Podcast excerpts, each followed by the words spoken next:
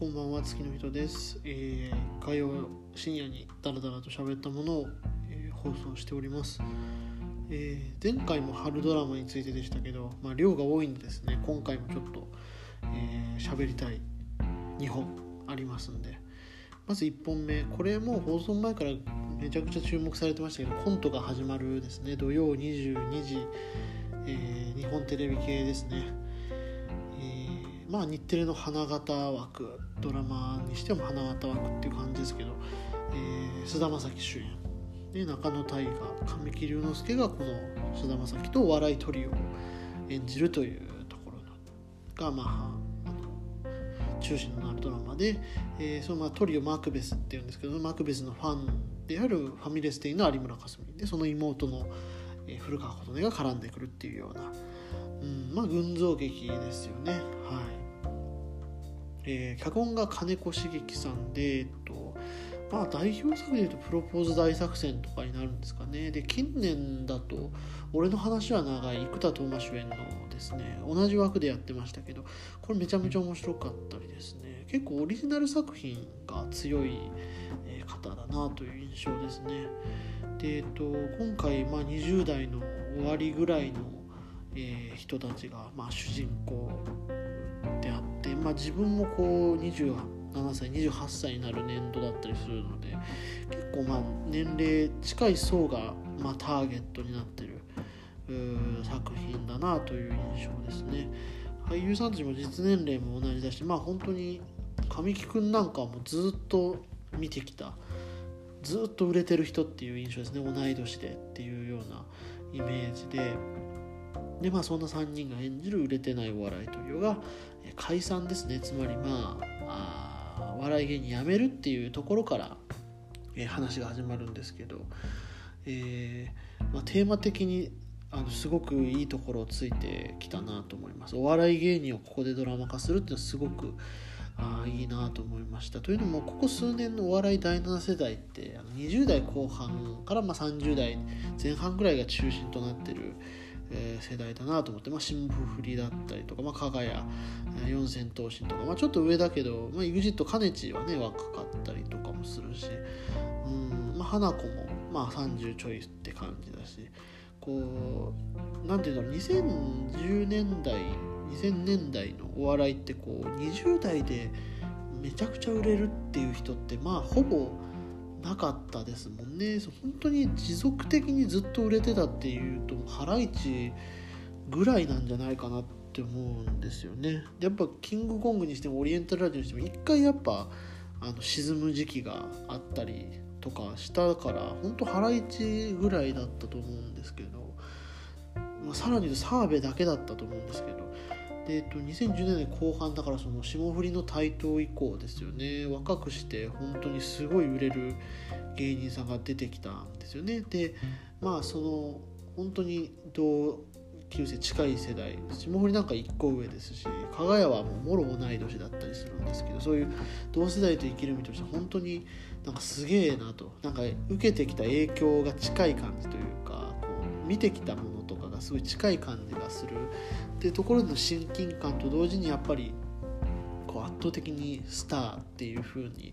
見えるんですよね。まあどっちかというとやっぱり社会的には結構まあゆとり世代悟り世代なんて言われてこうまあ所得的にもねどんどんどんどん下がっていく世代の中でまあ閉塞感みたいなのは常にあるようなもう数えきれないぐらいのね問題が横たわってるような世界においてやっぱり芸人さんとか、まあ、エンタメの世界で生きてる人っていうのは自分が好きだっていうのもあるんですけどやっぱりすごくこう輝かしく見えるんですよね。うん、でただまあ裏を返せばこのドラマにおけるマクベスみたいなこうお笑い芸人ってまあ地の地に足のついてないなんていうんだろう遊びの延長みたいな風に扱われ、えーた上でこうやめていく人もいるんだっていうこう輝けなかった側の人たちをあしっかり描いてる、まあ、有村さんもねこう会社をあ辞めて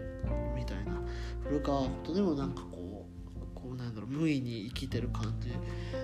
描写であったりとかまあなんかそういううんと青春の終わり際の群像劇みたいな風に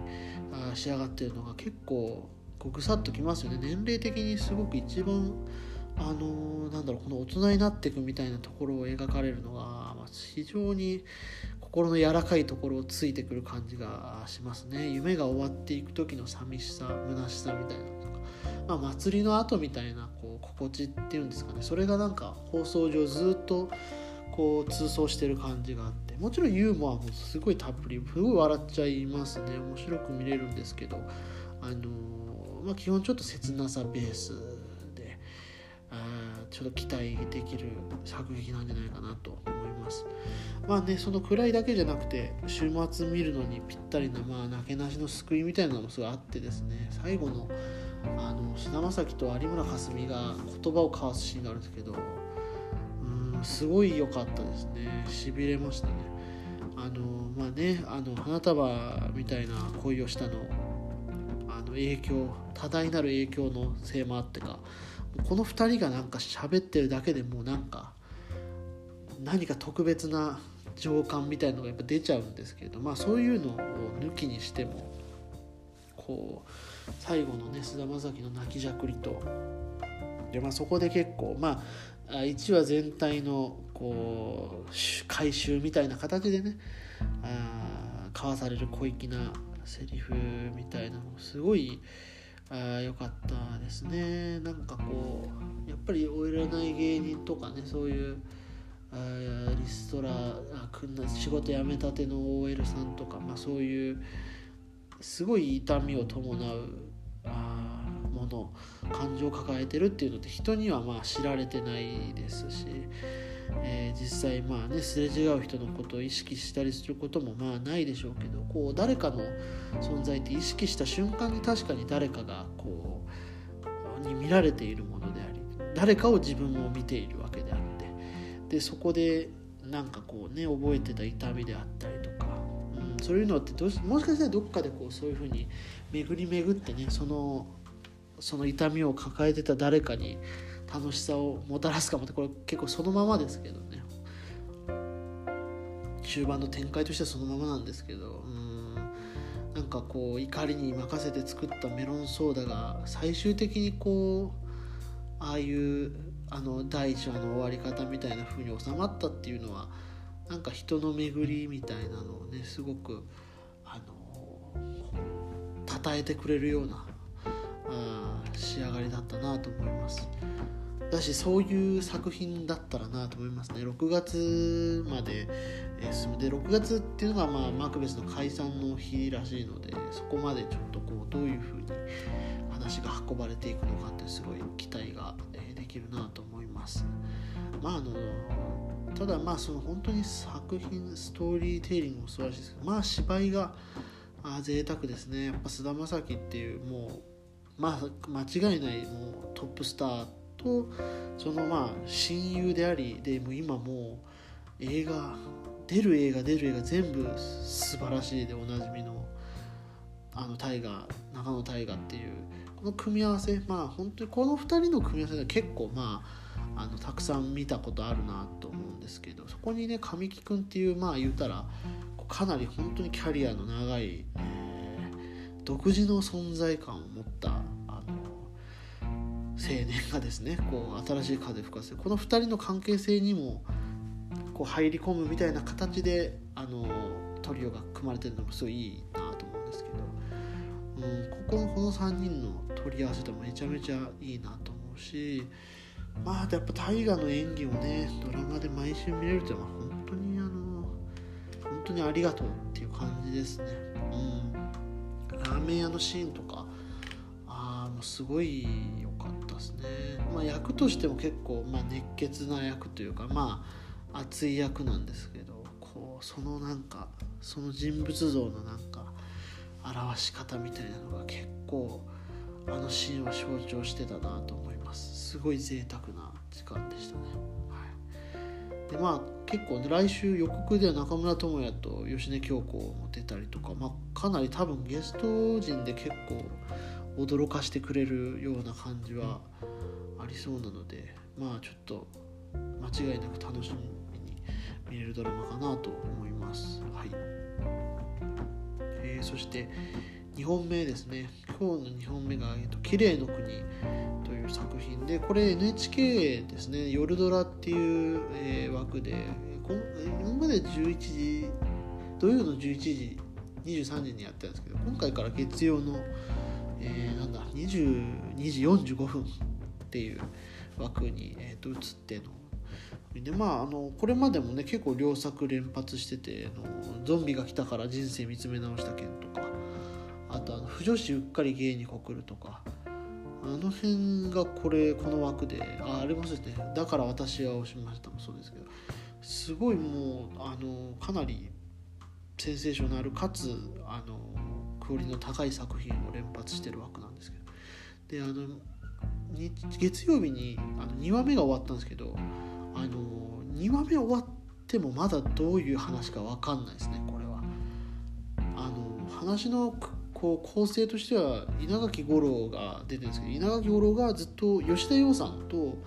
平原哲さん演じる夫婦のそれぞれにインタビューをしてるんですよね。でその夫婦の、まあ、話お互いの話をこうしていくんですけどあの、まあ、だんだんこう、まあ、夫婦の話とかどういうどういうあの生活を歩んできたかみたいな話をしてるあの終わり際1話目の終わりに吉田羊さんの顔があの朝目覚めると蓮仏美佐子さんの顔になってるんですね。で2話目がまた終わると蓮仏さんの顔が、えーと、小野かりんの顔になってるんですよ。そので3話の予告を見て把握できたのがこれどうやら整形が当たり前に、えー、ある世界もう美容師髪切るぐらいの感じであの顔を変えるみたいな世界の話っていうのがなんとなくは察することができるんですね。で、まあ、時系列としては23歳の時のエリっていうあの主人公の名前でエリのエリが小野かりんで33歳が蓮仏美佐子43歳が吉田洋っていうあのでこれ全員同じ人物なんですけど、まあ、顔が全然違うっていう。で旦那さんはまあ平原哲のまんまなんですけど、うん、でなんであの顔があの戻っていってるのかっていうのも全然分かんないですね。まだあの明かされてないんですけど。あのまあつまり説明不足ですね。かなり説明不足なドラマなんで、まあ、正直なんだこれってなるんですけどうーんそんなに面白くないわけじゃないっていうかその分かんないんだけどやっぱり入ってる要素その橋本潤さんっていう方橋本淳って書いて潤っていうのが橋本潤さんの方のあの本当に鬱陶しい演技とかですね。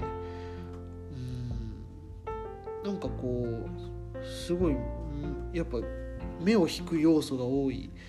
あ構成になってます、うん、ただまあやっぱ全体通してあの本当等しいって感じ。つまりその連ドラ的な組み立て方を全然してないっていうかまああのだ全8話なんで、まあ、それ30分かけ8なんで240分で4時間ですよね。4時間の作品としてのワンシーンっていう感じでそれがなんかその規模感がめちゃめちゃいいなと思いました。あの分かんないですけどね。まああのプロフェッショナルで庵野監督があの分からないものを楽しめなくなってるっていうのが、まあ、最近のこう視聴者っていうか鑑賞者の、特徴として見られるっていうのを言ってましたけども確かにこうやってこうあの分かりづらいとは振り下ろされる人もいるだろうなと思いつつただまあでもやっぱりこれは面白いぞと思います。あのなんだろうやっぱ1話ごとにこうめくられてくあの面白さ。だし1話が謎の謎をこう散りばめてるだけじゃなくて、まあ、話としてエピソードとして1個あの面白いものになってるっていうのはあのいいなと思います。厚みがあるなと。うん。なんだろうな。だからそのエピソードの種類としてはまあひどい別れをしたひどい別れ方をした相手がなんか急に死んだりとかですね。あのあと前の奥さんとの間の子供の誕生日と今の奥さんの誕生日が一緒で、まあ、基本的に毎年娘の方を祝っている男とかですね。まあなんかこう何て言うんですかね。不意にえぐってくるうんっていうかですね。だからうんまあ本当にただまたこの切り方じゃないとこういう見せ方はできないだろうし実はめちゃくちゃ連ドラっぽいのかもしれないですね。説明としてこうだからあの境界がないですね。あの演劇的とも言えるかもしれない、不思議なあの仕上がりだなと思うので、まあ、どうこういうのを収めていくのかなっていうのは気になります。はい。でまあ、これを作ってるのがあの加藤拓也っていう方でこの方も28歳とかの年齢の方なんですけど知ったのが「平成物語」っていうフジテレビのドラマでその時はまあ何て言うんだろう。まあちょっと青春のなんか痛みみたいなのをこうちょっと感傷的に描くみたいなタイプまあ当時がね26とか25とかだったと思うんで多分その当事者的なもがきを描いてたんでしょうけど、うん、なんかそういうタイプの人かなと思ったんですけどあのえっと、俺のスカートどこ行ったっていうこれも土曜22時にやってた古田新太主演の学園ドラマはあ面白かったですね。これが結構この人おっと思った作品でまあこう、まあ、学園ドラマのでまあ大体なんか学園内でのクラス内での問題が起こるみたいな感じですけどなんか4話目5話目ぐらいでなんか割とあっさり解決してなんかそれ以降は本当になんかこう穏やかなトーンで進んでいくっていう不思議な構成のドラマでなんかこれもすごい新しいあの風が吹いてるなと思いましたねなんかそれもあってちょっとこう気になる存在ではあったんですけどテレビであの劇団たぐみっていうこの加藤拓也さんの戯曲をあえまあ上演する劇団があるんですけどその在庫に限りはありますがっていう作品が NHK のプレミプレミアムシラターっていうとこで放送されてたんですね。であのそれがすごいあのおおってなったんですよね。あのこれも橋本潤さん演じるんですけどあの人前で食事を取れない男性っていうのが主人公で加藤さん自身がそういう方らしいんですけどなんかその自分すごい自分を結構どっぷりとこの作品の中にあの書いてる人なんだな書いてきた人なんだなっていうのがそこでなんとなく分かったっていうかですね。うんなんかこうでも自分にしか見えてない世界をこうちゃんと書こうとしてるっていうのがすごくいいなとその人にしか分からないリアリティとか感情の動きの生々しさみたいなのがものすごく表現されてる芝居ですごくこうドラマの方ではちょっと見えてなかったような部分があるんですよね。うんなのでまあ綺麗の国もなんかこういうちょっとえぐみみたいなのが今後ちょっと出てくるのかなとかちょっと期待はしてますしね。うん、今あの特にこの多分加藤拓也脚本を味わうのにうってつけな田村さんっていうあの作品が YouTube で配信されてるんですけどまああのまあ1時間ぐらいの作品なんですけど、まあ、ちょっとその結構体調いい時に見る方がいい作品かなと思いますね。これも橋本潤さん主演というか、まあ、ほぼ一人芝居なんですね。一応豊田恵里さんが共演としているんですけど、まあ、ほぼ橋本潤さんの一人芝居っていう感じなんですけどあまあその身の上話を永遠していくんですよね。でそれがまあ突然本当に突然あの切り替わるんですよね。その別の話に。それがあなんかまあでも人生って本当にこういう容赦ないことって起こるよなっていうことをまあでそういうものがこうだこうやって消費されていくっていうことまでも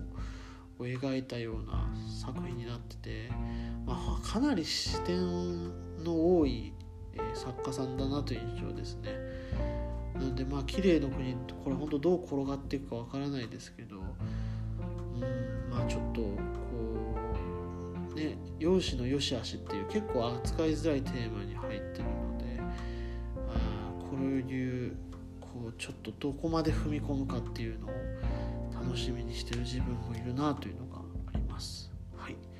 えー、春ドラマについては以上ですね。また終わり際に6月末ぐらいにちょっと総括的に喋ろうかなと思いますのでたよろしくお願いします。ありがとうございました。